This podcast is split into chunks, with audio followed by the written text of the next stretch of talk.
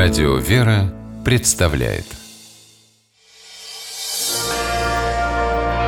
Прогулки по Москве. О видимом и сокровенном Здравствуйте, дорогие слушатели, меня зовут Алексей Пичугин, и мы отправляемся гулять по Москве. Сегодня мы гуляем вместе с Игорем Горьковым, историком, москвоведом. Здравствуйте, Игорь. Здравствуйте, Алексей. Здравствуйте, дорогие радиослушатели. Мы с вами отправляемся на Тверской бульвар. Выходим из метро Тверская или Пушкинская по указателю улица Тверская, Тверской бульвар. И оказываемся, поднимаемся наверх по переходу, оказываемся на Тверской, на углу с бульваром. Собственно говоря, мы сразу же поворачиваем налево, на сам бульвар, и тут я вам, Игорь, слово передаю. Да, вы знаете, Алексей, на самом деле сейчас в Москве много бульваров, но тот бульвар, на который мы зашли, появился в их ряду первым. Точнее, до него уже была попытка создать нечто похожее стен Московского Кремля, но по-настоящему Тверской бульвар стал первым местом, которое в Москве можно было бульваром назвать в полном смысле этого слова. А когда-то ведь здесь шла стена Белого города, и, собственно говоря, разборка этой стены, уничтожение рвов, которые к ней подходили, создает возможность э, организации здесь нового пешеходного пространства. Этот процесс шел не только в России, поэтому и слово, пришедшее тогда в русский язык, к нам из французского языка, а в немецком языке, например, этому слову соответствовало понятие «булверк», и то и другое обозначает не только пешеходную зону, какой-то тип сквера, но на самом деле это обозначало когда-то особые фортификационные сооружения, сделанные из земли для использования артиллерийских орудий. И вот э, и в Европе точно так же бастионы земляные срывали, разбирали, на их месте организовывали э, приятные дорожки, сажали деревья. И этот процесс э, в конце XVIII века коснулся Первопрестольной, и в 1000 782 году здесь стену Белого города разбирают, и э, к 1796 году возникает Тверской бульвар, э, ставший в скором времени любимым местом отдыха москвичей. Почему? Потому что это было единственное место в Москве, где можно было спокойно гулять, причем представителям всех сословий. Я напомню вам, что, например, Э, летний сад в Санкт-Петербурге был долгое время закрыт для представителей низших сословий, да, а здесь тоже, конечно, люди... А там, простите, на входе стоял человек, который не да, пускал попросту? Да, да, там были сторожа. Вот, а здесь э, это было открытое место, где можно было каждому человеку, прилично одетому, э, соответствующим образом себя ведущему появиться. И вот э, общ... здесь формировалось общество. Встречался когда-то Карамзин, который говорил, что вот именно бульвары, они формируют совершенно новый тип общественного сознания. И, конечно, завсегдатым этих бульваров был Александр Сергеевич Пушкин, который любил здесь Который стоит здесь и поныне. И который должен был бы здесь стоять, собственно, собственно, и выбрано было место для его установки здесь, вот где мы с вами сейчас находимся, а, в самом начале, хотя с точки зрения нумерации в самом конце Тверского бульвара, но думаю, что никто из москвичей э, сейчас не скажет, что здесь конец бульвара. На самом деле это так, но все-таки в нашем сознании именно вот отсюда, с Пушкинской площади, Тверской бульвар начинается. И когда-то здесь, на этом самом пятачке, стоял памятник Александру Сергеевичу Пушкину, установленный 6 июня 1880 2010 года по проекту Опекушина. Он находится сейчас рядом с нами, но на противоположной стороне э, площади, там, где он был установлен уже в 1950 году на месте колокольни разрушенного Страстного монастыря, на которую когда-то Пушкин смотрел, потому что вот то место, где мы с вами сейчас стоим, и где когда-то стоял он, оно, собственно, и было развернуто на ансамбль площади, на монастырь, и, кстати говоря, с правой стороны, там, где сейчас от нас находится знаменитый московский дом под юбкой, это э, такой большой э, дом сталинская архитектура, построенная в 1940 году, когда там была балерина с юбкой, поэтому его название осталось. Так вот, на месте этого дома стоял еще один храм, храм Дмитрия Солунского. И э, вот, собственно, обратившись лицом к площади, к храмам, стоял Александр Сергеевич. Его теперь э, развернули в другую сторону, и он смотрит на Тверской бульвар, что тоже имеет свой определенный смысл. А в глубине бульвара вот уже сейчас видна э, фигура Сергея Сенина, который когда-то здесь тоже прогуливался, как и многие другие поэты, и обратился к своему предшественнику знаменитыми словами, мечтая о высоком даре того, кто русской стал судьбой, «Стою я на Тверском бульваре, стою и говорю с тобой». Вот э, Тверской бульвар – место встречи поэтов. Тверской бульвар – это место, где э, зрело гражданское сознание, потому что здесь в 1912 году люди записывались в московское ополчение. Тверской бульвар был тем местом, где происходили потом политические манифестации, столкновения с полицией, где э, обсуждали самые актуальные вопросы политической жизни. Ну и, кстати говоря, Пушкинская площадь потом уже в позднюю советскую эпоху приняла эту эстафету. Здесь же происходили первые демонстрации, как мы помним. То есть это все не случайно. Чем Москва интересна для нас? В этом городе есть обязательно преемственность. Вот всегда что-то прорастает оттуда из глубины веков. Но, Иногда ее очень сложно заметить. Но она все-таки есть, она есть. И э, хотя с того времени очень много изменилось, и в том числе э, мало стало, стало старых деревьев, э, их, кстати говоря, несколько раз вырубали, в том числе в 1812 году, когда это место заняли французы, здесь были расквартированы полки, они повырубали все эти деревья, которые стояли для того, чтобы сделать себе жилище и для того, чтобы их отапливать. Но, тем не менее, э, все это вновь вырастает. Вот эти две аллеи Тверского бульвара ведут нас дальше. И мы с вами сейчас пойдем э, и обратим внимание, что с правой стороны от нас э, есть пустое пространство, это Новопушкинский сквер. За ним, в общем, когда-то бывший вожделенным первый Макдональдс, да, а за ним вот чуть левее, обратите внимание, здание такого салатового цвета. Оно находится на углу с Бронной улицей. Это здание библиотеки Некрасова, но когда-то это здание было частью комплекса усадьбы, э, принадлежавшей очень богатым московским аристократам Салтыковым.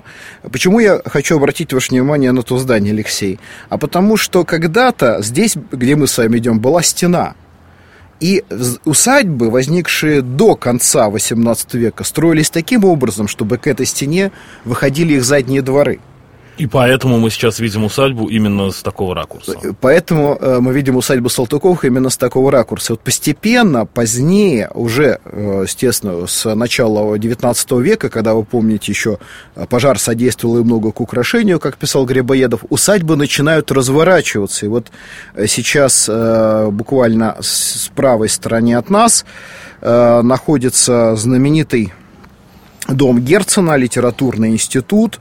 Э, этот особняк э, когда-то принадлежал э, брату отца, известного русского публициста. И, собственно говоря, в этом здании в 1712 году Герцен и родился. Он был незаконно рожденным сыном Ивана Алексеевича Яковлева и Генриетты Евгеньевны Луизы Гаак из Штутгарта. Ну, а Герцен – это фамилия, которая происходит от немецкого слова «херц», то есть «сердце», сер, дитя сердца, небрачный ребенок. Э, потом здесь происходили в XIX веке знаменитые вечера, которые устраивал Дмитрий Свербеев. Здесь бывали э, тот же Герцен, Чаадаев, Гоголь, Хомяковы. А потом, уже в советское время, здесь э, располагались разные общественные и э, профсоюзные организации, в том числе и э, здесь располагалось сообщество советских писателей, которое так э, сатирически высмеивает Михаил Булгаков в «Мастере Маргариты». То есть вот это здание, первый этаж, э, нижний этаж занимает массолит. Ага, и именно вот здесь э, когда-то э, обезумевший поэт Иван Бездомный рассказывает о событиях на Патриарших. Здесь, помните, устраивают пожар Коровьев и Бегемот, появивший здесь, и так далее, и так далее, и так далее.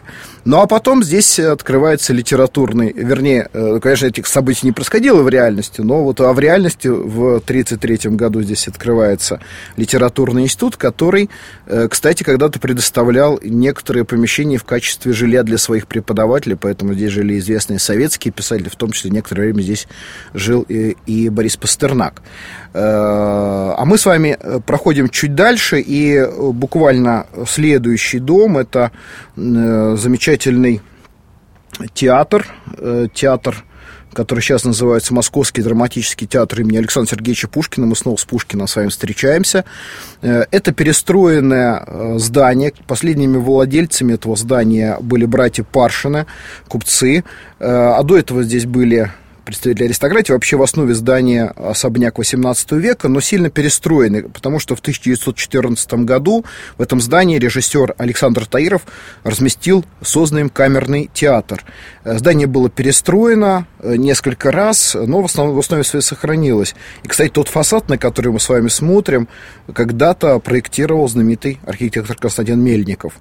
За этим театром находится здание небольшого, но очень уютного, интересного древнего московского храма Иоанна Богослов. Впрочем, это тема для отдельного разговора. А я предлагаю нам сейчас с вами вот по э, той э, дорожке, которая пересекает э, Тверской бульвар, перейти на противоположную сторону, чтобы представить себе, какие интересные здания находятся на другой стороне. Но первое здание вызывает у меня, честно сказать, только лишь отрицательные эмоции – позволю себе здесь субъективную оценку, что э, здание, которое сейчас занимает МХАТ имени Горького, Э, лучше всего, наверное, подошло бы для какого-нибудь крематория или другого ритуального сооружения. У многих такое к нему вот. отношение и аналогии все те же. Э, действительно, вот эта попытка внести э, причем задумано это было здание за много лет до своей реализации, и, возможно, тогда бы оно было построено несколько иначе. Если не память не изменяет, около 30 лет продлилась история строительства.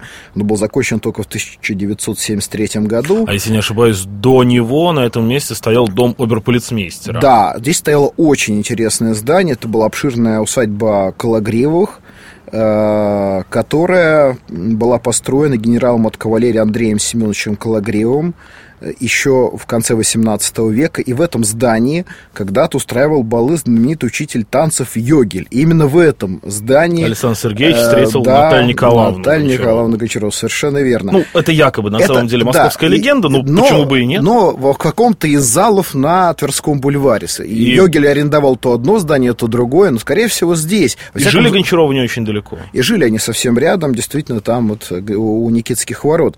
А в 1730 году усадьбу продают в казну, и здесь располагается резиденция московского оберполицмейстера.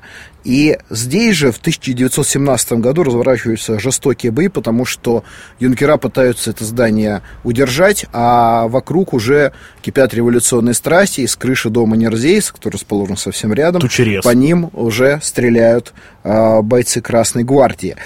И вот э, в результате э, дом Колокривых исчезает, но, слава богу, сохраняются несколько зданий, которые э, напоминают нам, как выглядела застройка Тверского бульвара в 18-19 веке. Сейчас дом 24, строение 1, почти примыкает к МХАТу имени Горького. Это очень интересное здание, которое связано э, также и со следующим домом, который э, имеет э, номер 26, э, потому что это все была история одной любви. Э, дело в том, что одна из самых таких, наверное, авантюрных историй э, конца XVIII века это история э, любви и э, жизни э, Ивана Николаевича Римского-Корсакова и княгини Екатерины Трубецкой э, в замужестве Строгановой.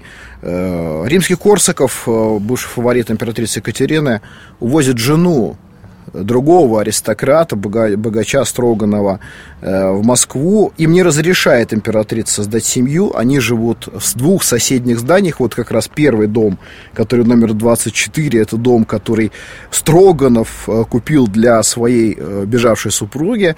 Все-таки продолжая ее любить и уважать. А соседний дом, это дом, в котором проживал генерал римский Корсаков.